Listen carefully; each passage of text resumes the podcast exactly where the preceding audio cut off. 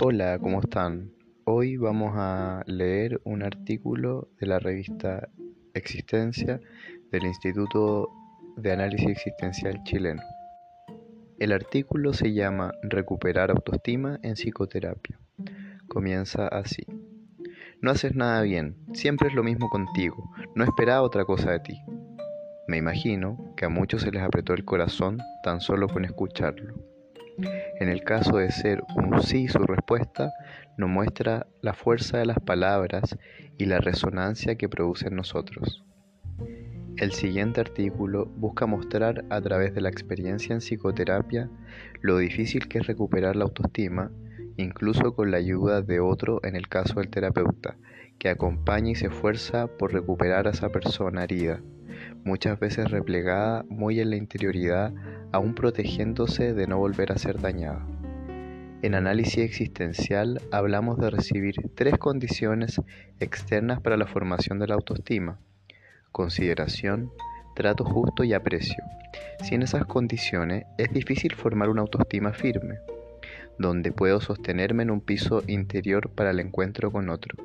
¿Qué significan las condiciones para formar autoestima? Revisemos. Consideración. Es tarde y salgo del trabajo. Lo único que quiero es volver a casa y ver a mi familia. El jefe me pide que me quede, ante lo cual yo cedo y me paso por alto. No defiendo mis límites y por consiguiente, en un momento sin razón, exploto sin saber el motivo. El problema está en que la reflexión viene en la reacción y no en el momento debido, por eso la sensación de extrañeza y una pérdida de sí mismo. Otra condición es el trato justo, donde soy percibido mi esencia y mi expresión más singular, donde tan solo una mirada podría confirmarme algo que dije o hice, de alguna manera sentir la confirmación de que existo y que soy importante para otro. En palabras del filósofo Martin Buber, el hombre necesita ser confirmado en su ser por el hombre. Secreta y turbadamente espera un sí que pueda llegar a él solo de persona a persona.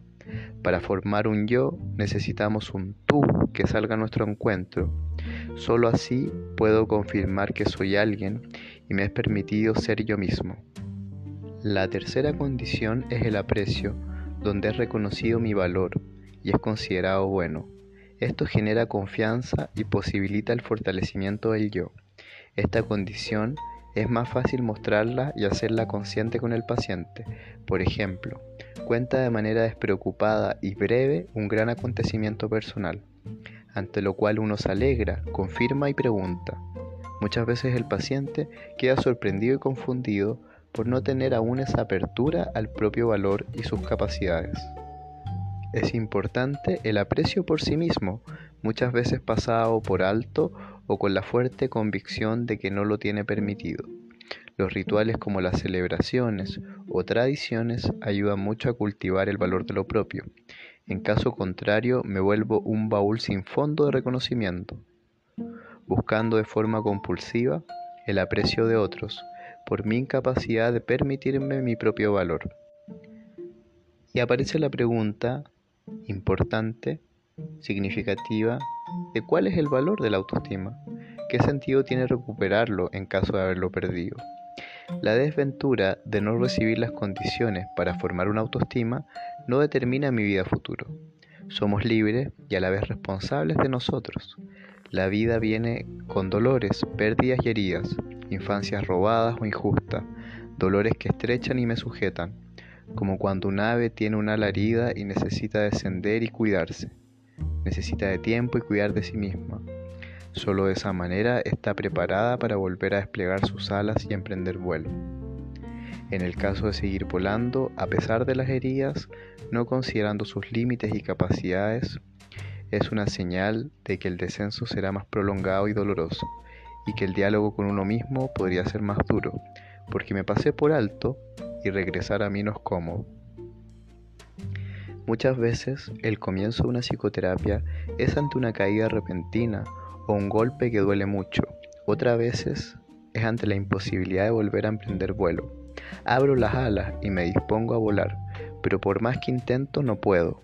más allá de los motivos o razones para iniciar una psicoterapia, lo importante es revisar cómo es el trato conmigo mismo y de esa manera comprender mis sensaciones, sentimientos, tensiones corporales, miedos, etc. Todo esto me lleva a una mayor comprensión de mi persona, desde mi historia, desde mi mundo, desde mi ser persona. En ese sentido, la psicoterapia se entiende como un procedimiento curativo, donde la persona sale fortalecida a través de sus recursos personales. En el caso concreto de la autoestima, se busca que la persona pueda formar un centro donde pueda habitar cómodamente. En caso contrario, el solo hecho de estar consigo mismo es incómodo u hostil. De alguna manera es extranjero de sí mismo, ante lo cual muchas veces se abandona en otro, llenándose vacío de sí mismo a través de algún impulso o, busca, o busca el reconocimiento en otros, porque el mismo no puede otorgárselo. Estas son algunas de las formas más comunes donde se hace consciente que existe un problema de autoestima. Otro indicador importante es la voz crítica interior, la cual muchas veces puede ser la voz de los padres interiorizados o de figuras significativas que fueron castigadoras o muy críticas, que se sigue escuchando a, pesar de que estos ya no estén presentes. En terapia es importante encontrar la propia voz, la cual es una brújula que me guía en los vientos fuertes o aluviones que puede traer la vida, una voz benevolente que busca cuidarme más que castigarme. Aquella voz muchas veces parece muy lejana al paciente, interferida por automatismos o dolores que impiden encontrar una respuesta en su interioridad. En ese punto el terapeuta es de vital importancia, porque puede ayudar al paciente a ver por sí mismo cuando se está dejando de lado o cuando aparecen comportamientos dañinos para sí, los que pueden no ver y ayudarlo a tomar una posición personal ante su propia conducta. Ante eso, el terapeuta es un colaborador a través del encuentro personal. Fortalecemos la capacidad del paciente de un mayor encuentro consigo mismo. Si, el paciente es capaz de observarse, tomar distancia de sí mismo y percibirse, es más fácil lograr una actitud responsable de sí mismo, lo que genera su vez responsabilidad ante los otros.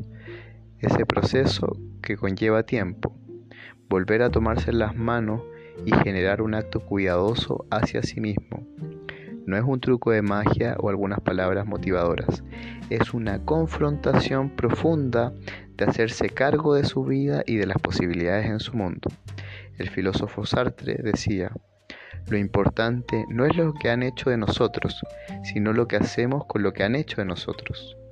A modo de conclusión y cierre, en análisis existencial consideramos fundamental el vivir la propia vida. Para eso se necesita ser consciente del trato que tengo conmigo mismo, el cual permite tener acceso a mi persona, lo libre en el ser humano. En caso contrario, solo soy preso de reacciones o automatismos que estrechan mi existencia, convirtiendo mi vida en el paso por un hilo muy delgado, en cambio, el acercamiento a una vida plena de sentido y responsable es una oportunidad para convertirme en protagonismo de mi vida y no un simple testigo de ella.